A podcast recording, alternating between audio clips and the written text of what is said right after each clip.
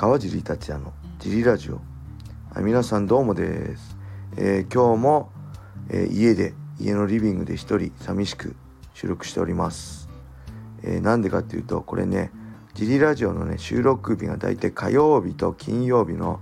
ジムの営業終わりに小林さんと一緒に収録してるんですけど、えー、実はね火曜日、えー、23日は祝日でジムがなかったんで収録する機会がなかったんで急遽ねあの収録一人で収録してます。はい。なんで今後はまた小林さんと一緒に、えー、ジリアジオやっていきたいと思います。というわけでね、えー、今日はね、えー、まあレターもだいぶ溜まったんでまたまとめていろんなレターに簡単にお返事していきたいと思います。えーとまずはまあ、簡単にいきますね。ファンレター初めてファンレター届いたのは何歳ぐらいの時ですか？これね覚えてないんですよね。正直。なんか結構ね昔はほら SNS が流行る前とか直接選手とファイファンがねやり取りできる場ってなかったんでファンレターね何回も送っていただいたんですけどすいません筆不詳でほとんどね返事したことないです。ごめんなさい。けど本当ありがとうございます。感謝してます。えー、そしてえーとあとは何だろう。一緒にいる小林さんについて教えてください。これはね謎の男として秘密にしておきます。えーとあとはこれ奥様との関係はとかねあれなんですけどまあ夫婦ねもう僕も2009年に籍入れたんでまあ12年ぐらい経ってんでまあそれはねあのいい時も格闘技と一緒ですよ試合負ける時もあれば勝つ時もあるしずっと勝ち続けるってことはないんでね、えー、夫婦まあ他人なんで会うとこも会わないとこもあっていいあの仲いい時もあるしね喧嘩する時もあるしいい状態の時もあるし悪い状態の時もある、えー、けどね、あのー、家族ですからそういうのも乗り越えてなんとかねあの家族で、まあ、子供も娘も含めてねうちの場合3人で笑顔でいられるように頑張ろうと思えるのが家族の在り方なんじゃないかなって僕は思います。はい。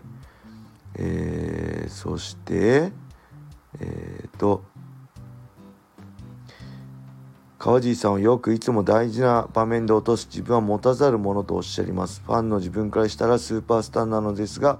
そのようなキャリアの局面にどのように自分自身との折り合いをつけてこれまで格闘技を続けてこられたのでしょうかはい。うん。やっぱりね大事なとこでここで勝っとけば人生変わるぜってとこでね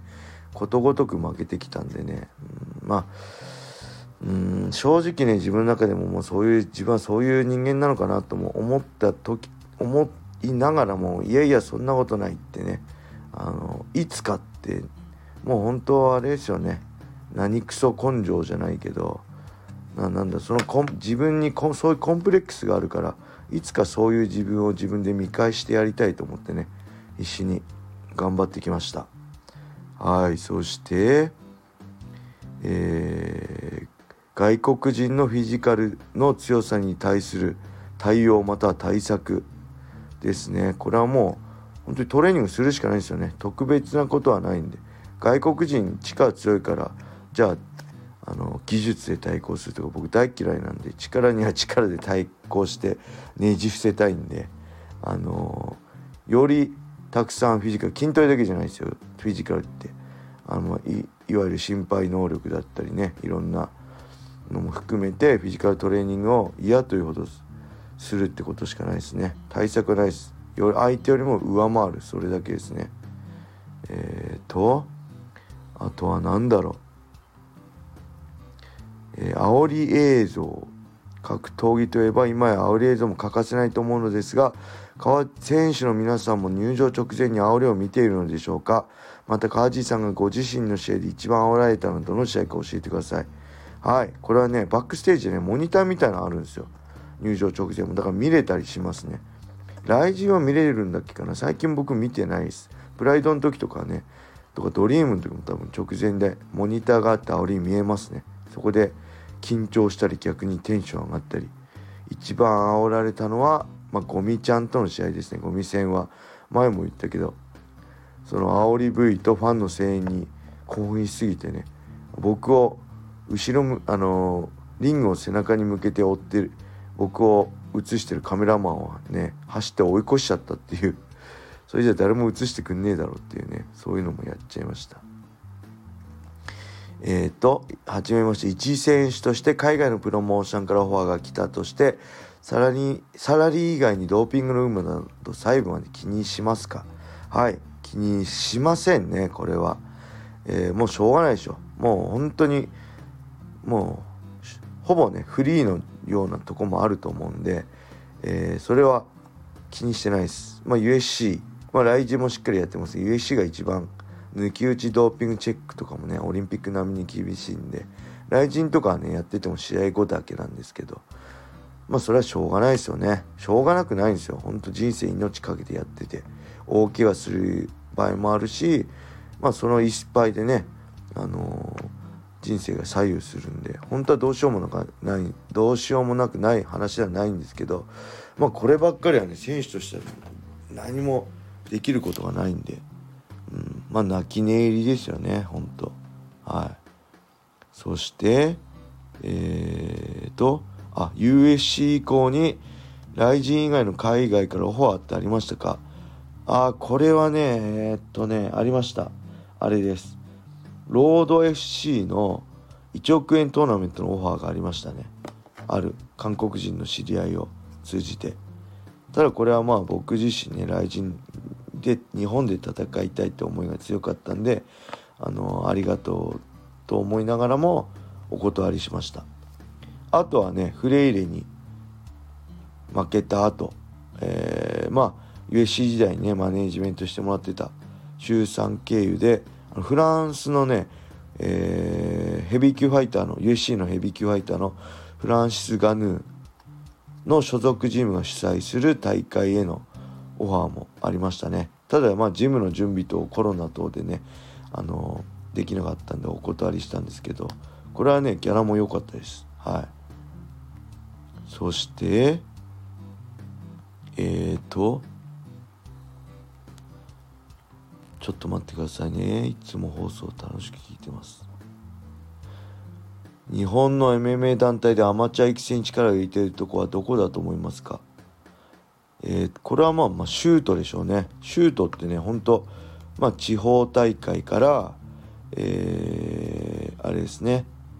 えー、全日本まであって、まあ、各地方に東北、まあ、今コロナでどういう状況か分かんないんですけど、関東、まあ、九州地方もあったり、東北もあったり、